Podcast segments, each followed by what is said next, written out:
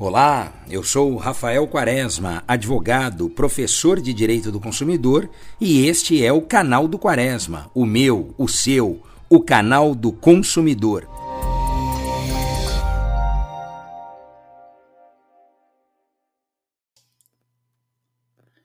Consumidor, hoje eu quero falar a você que compra pelas redes sociais, que já se deparou com anúncios e depois com a informação do chama no direct. Semana passada eu gravei um vídeo, teve mais de 10 mil visualizações lá no meu perfil do Instagram, canal do Quaresma, arroba Rafael Quaresma, para orientar os consumidores justamente dessa prática que é uma prática abusiva e, portanto, ilegal. O consumidor ele não pode ser compelido, forçado a interagir com o fornecedor passando inclusive dados pessoais, informações reservadas suas para obter uma outra informação que é seu direito, justamente de saber o preço do produto. Eu dizia no vídeo e repito aqui nesse podcast que se nós fizéssemos um paralelo entre o mundo real e o mundo virtual, a página hoje da internet e o site funcionam como uma verdadeira vitrine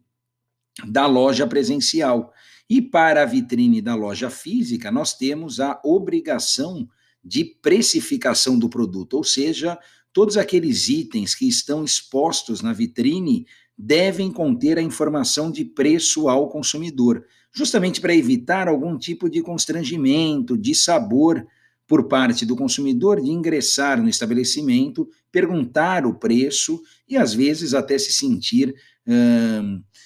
coagido ou compelido a comprar o produto sem que este valor caiba no seu orçamento. Ora, se no mundo real o consumidor não é obrigado a entrar na loja para perguntar o preço, no mundo virtual o consumidor não pode ser obrigado a mandar uma mensagem, a chamar no direct, a estreitar laços com o fornecedor apenas para obter uma informação que é seu direito por lei de saber o preço do produto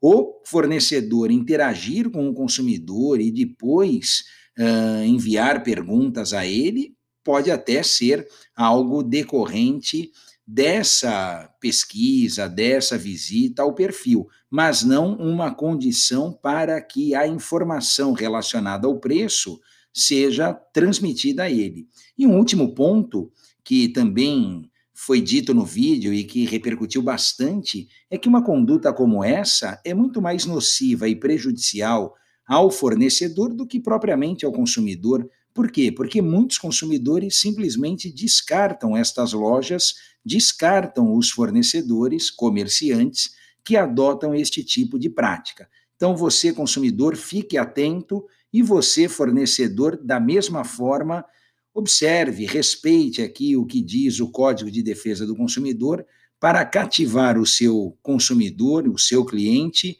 por técnicas que são compatíveis com a nossa legislação. Grande abraço e até o nosso próximo podcast.